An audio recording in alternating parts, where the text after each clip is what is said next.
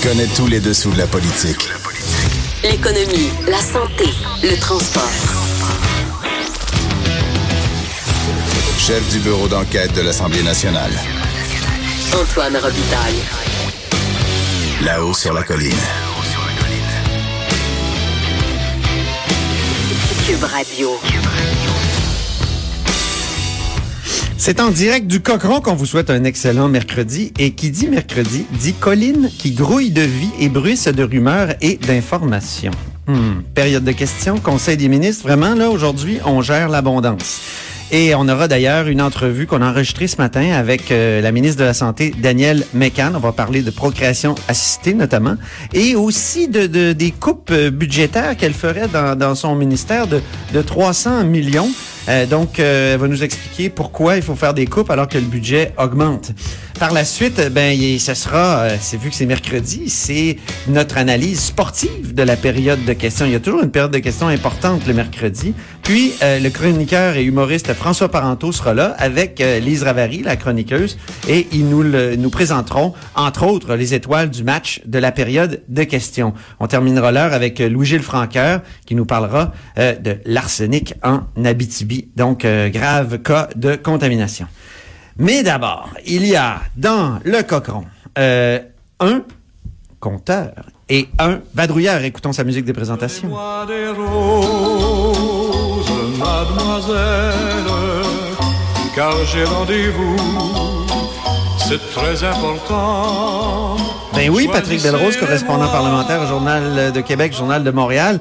Beaucoup de sujets importants, comme j'ai dit, euh, dont deux dont, dont tu vas nous parler. Euh, c'est le gouvernement Legault qui va imposer un cadre minimal aux propriétaires de chiens du Québec. Donc, enfin, on légifère sur les chiens. Et deuxièmement, le Québec euh, sera consulté pour remplacer le juge Gascon à la Cour suprême, ce qui est quand même un changement par rapport au gouvernement précédent. On t'écoute, Patrick. Exactement. Donc, les chiens dangereux pour, Oui, euh, pour commencer. commençons par les chiens. On sait que c'est un dossier qui traîne depuis au moins 2016, donc depuis la mort euh, atroce, tragique de Christiane Vanet qui avait été tuée par un chien de type pitbull. Là, ça a été contesté, savoir si c'est un vrai pitbull ou pas, mais on va dire de type pitbull.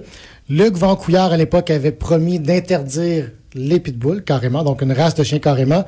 Par la suite, il y a eu débat, il y a eu projet de loi, et on en est venu à plutôt vouloir encadrer les chiens dangereux. Sauf que le Grand Couillard est parti euh, en élection sans avoir de règlement pour appliquer le projet de loi en question. C'est ce que fait aujourd'hui la ministre euh, de la Sécurité publique, Geneviève Guilbeault, euh, qui va très loin, mais en même temps, il y a un petit problème, en fait, des questions dans l'application. Ah, ça c'est intéressant. c'est pour ça que c'est intéressant là-haut sur la colline. On a quelqu'un dans le couloir qui a compris le petit problème. Donc, les chiens dangereux devront être vaccinés contre la rage, micropucés et stérilisés, en plus de porter soit un licou ou une muselière panier dans, les, dans les lieux publics. Donc, jusque-là, tout va bien. Euh, aussi, si une personne se présente avec une morsure de chien chez le médecin ou si on sait que si un vétérinaire apprend que le un chien a mordu, il devrait être déclaré à la municipalité. Et il y a des règles qui vont s'appliquer aussi à tous les propriétaires de chiens, donc pas nécessairement dangereux. Euh, tenir le chien en laisse, le faire aussi, lui, avoir un médaillon pour le chien. Jusque-là, tout va bien. Par contre, la question, c'est de savoir ben, comment on détermine c'est quoi un chien dangereux. Euh, là, Ah ce oui. que la ministre nous dit, c'est ben, si la municipalité... Le pitbull est dans les détails. le diable, pardon.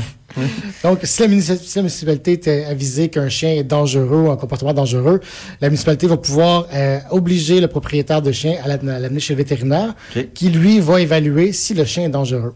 Question Comment on évalue qu'un chien est dangereux Un vétérinaire, c'est un médecin, c'est pas un psychologue qui peut euh, s'adresser au chien pour déterminer pour chien? son comportement. Donc- un drame? donc, la ministre nous, nous répond, mais écoutez, c'est la meilleure personne en place pour déterminer si un chien est dangereux. En effet. Par contre, j'ai encore des questions à poser à savoir est-ce qu'il y a une formation qui est donnée aux vétérinaires pour euh, évaluer Détecter. ça. Moi, ce Hein? qu'on me dit dans certains groupes de pression, c'est, ben, écoute, il n'y a pas de formation chez les vétérinaires pour déterminer si un chien est dangereux ou pas. J'ai pas encore été euh, validé, j'ai pas eu le temps, mais je pense que c'est la question qui, euh, qui est soulevée par le dépôt euh, du projet de règlement. Euh, de la même façon aussi, Québec évite d'appliquer un règlement qui s'appliquerait justement à toutes les municipalités du Québec. On dit aux, aux municipalités, ben écoutez, voici la base qu'on vous offre. Vous pouvez aller plus loin. On sait que Montréal va plus loin, par exemple. Par contre, il y a des municipalités qui ont rien et qui n'iront pas nécessairement plus loin. Et ça met aussi euh, des contraintes sur les municipalités d'avoir des inspecteurs qui vont justement mettre en application le cadre minimal imposé par Québec. Euh, on peut penser à une petite municipalité, un village de 1500, 2000 personnes. Je suis pas certain qu'on ait nécessairement les ressources pour le mettre en application. Après les chiens, les juges. Oui, C'est terrible de dire ça. je sais que c'est un sujet. Je euh, l'ai dit. Je l'ai dit, mais je me suis senti coupable. C'est pas grave, il n'y avait pas de lien. Non, il y a pas de lien, il y a pas de lien. Donc, je sais que c'est un sujet qui t'intéresse euh, particulièrement. Ça m'érotise. Il y a une demande de Québec traditionnelle de pouvoir nommer trois juges euh, à la Cour suprême, donc trois juges issus- du Québec à la Cour suprême. C'était aussi euh, dans le la plateforme électorale de la CAC.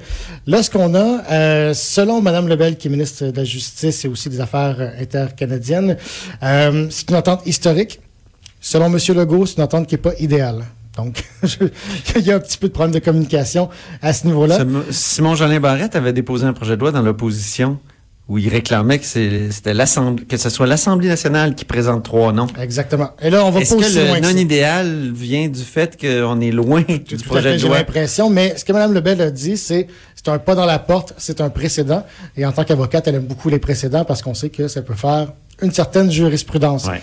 Donc, ce dont on parle, c'est une entente administrative entre le Québec et le Canada pour que Québec puisse nommer euh, cinq personnes sur les huit membres du comité consultatif indépendant sur la nomination des juges de la Cour suprême du Canada. Donc, ce comité-là va euh, déterminer un certain nombre, euh, oui, donc cinq candidats que Mme Lebel va pouvoir ensuite, va pouvoir ensuite déterminer trois candidats sur les cinq, les soumettre à M. Legault. M. Legault va en faire une liste de préférences. Et là, M. Legault va soumettre ses préférences euh, à M. Trudeau. C'est ou- quand même intéressant. ou au premier ministre du Canada, que- quel qu'il soit à ce moment-là. Euh, donc, c'est une façon un petit peu détournée de dire, ben, à partir de maintenant, du moins pour la, pour la nomination du prochain chef, là, il y a comme un certain doute de savoir si ça s'applique, seulement à la nomination du prochain juge qui va remplacer euh, le juge Gascon qui part à la retraite, ou si ça va s'appliquer pour les autres juges par la suite. Là, genre, que- J'attends encore des détails à ce sujet-là. Mais pour la nomination du remplaçant de M. Gascon, du juge Gascon, euh, le Québec aura son mot à dire et pourra présenter Ben oui. son candidat. Pour une fois, c'est bon, excellent. Ben merci beaucoup, euh, Patrick Belrose, euh, correspondant parlementaire, Journal de Québec, Journal de Montréal. Ben, c'est l'heure du compteur et avec sa musique de présentation qui nous fait valser tous les jours.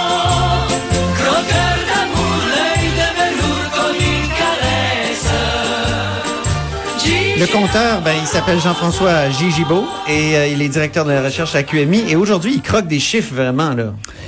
Et oui, mais malheureusement, des chiffres manquants. Et ça, c'est qui est- c'est ça qui est très dommage.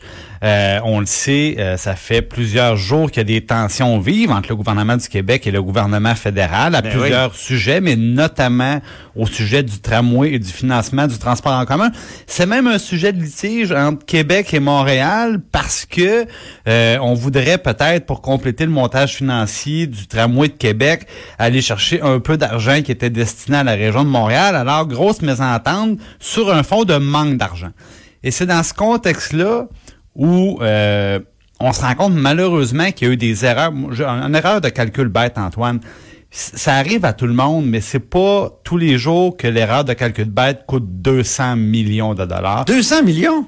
200 millions de dollars d'argent euh, dont sera privé le Québec parce que euh, le gouvernement du Québec a fourni des chiffres qui étaient erronés au gouvernement fédéral dans ses demandes. Ce qui s'est passé, c'est quand le fédéral veut soutenir le développement du transport en commun, il le fait notamment sur la base de l'achalandage. Et il demande donc à chaque province de fournir des données sur l'achalandage, donc les utilisateurs de transport en commun. Et euh, au ministère des Transports, c'est la deuxième fois qu'on fait une erreur de ce type-là. C'est ça qui est incroyable. Incroyable. Il y, avait eu, une- oui, exactement. Dans l'entente précédente, ce qui est arrivé, c'est qu'on avait oublié des sociétés de transport euh, qui étaient celles, dans le fond, de euh, Saguenay euh, et, et Trois-Rivières principalement. Et en oubliant les usagers de Trois-Rivières et de Saguenay, on avait perdu à peu près 40 millions de dollars. Cette fois-ci, on a oublié les utilisateurs des, euh, des autobus de banlieue. Donc, on parle, par exemple, des gens qui sont à Terrebonne, à Vaudreuil, à Chambly, à Saint-Jean-sur-Richelieu, on a oublié 23 millions de passages dans le compteur. Excuse-moi, là, mais c'est vraiment niaiseux. C'est non seulement, ben, en fait, c'est c'est J'ose le mot, là. C'est grossier. une explication? Ben oui, l'explication, je, je vais vous la donner. Là, si vous êtes dans la région de Montréal, vous savez probablement qu'il y a eu une réforme euh, qui touchait l'AMT à l'époque, puis ce qu'on appelait les, les sociétés de transport de banlieue. Maintenant, c'est fusionné. On a la RTM, on a EXO. Les gens de Montréal connaissent ça, EXO. Ben, dans la C'est fusion... le train de banlieue, ça. C'est les trains de banlieue et les autobus de banlieue. Et comme avant la réforme, ça ne concernait que les trains de banlieue, ben on a tout simplement oublié les autobus. Ça peut paraître incroyable, mais c'est malheureusement la triste vérité. Un oubli de 200 millions de dollars. Et bon, prenez-le comme vous voulez. Là, 200 millions qui euh, ne vont pas pour le tramway, 200 millions qui ne vont pas pour les projets euh, de, la, région de Montréal, 200 millions en pure perte. Les, gens, souvent, quand on leur balance des, des chiffres comme ça de centaines de millions, ils savent pas euh, ce que ça veut dire. Disons que 200 millions, c'est un demi-centre Vidéotron. 200 Ouais. millions, c'est peut-être euh, deux grandes bibliothèques à Montréal. Deux, là. Deux. C'est énormément d'argent. c'est énormément d'argent. C'est énormément d'argent, puis c'est les contribuables après ça qui euh, qui vont qui risquent de devoir payer pour ça en double, parce que le 200 millions il a été réparti dans le reste du Canada, et là reste à voir si le gouvernement Legault présentera une demande formelle auprès d'Ottawa pour essayer de récupérer ces sommes-là euh, qui nous ont pas été versées. Euh, je tiens à dire par contre que a la- posé- l'erreur a été commise par le gouvernement pré- précédent. Ouais. C'est euh, Est-ce vraiment qu'on a posé la question à ceux qui étaient dans le gouvernement précédent et qui siègent toujours à l'Assemblée nationale, Ben, genre Carlos Letard? Je leur suggère d'être prêt. Je leur suggère d'être prêt parce que je, je sais que ça s'en vient aujourd'hui même. OK. Oui.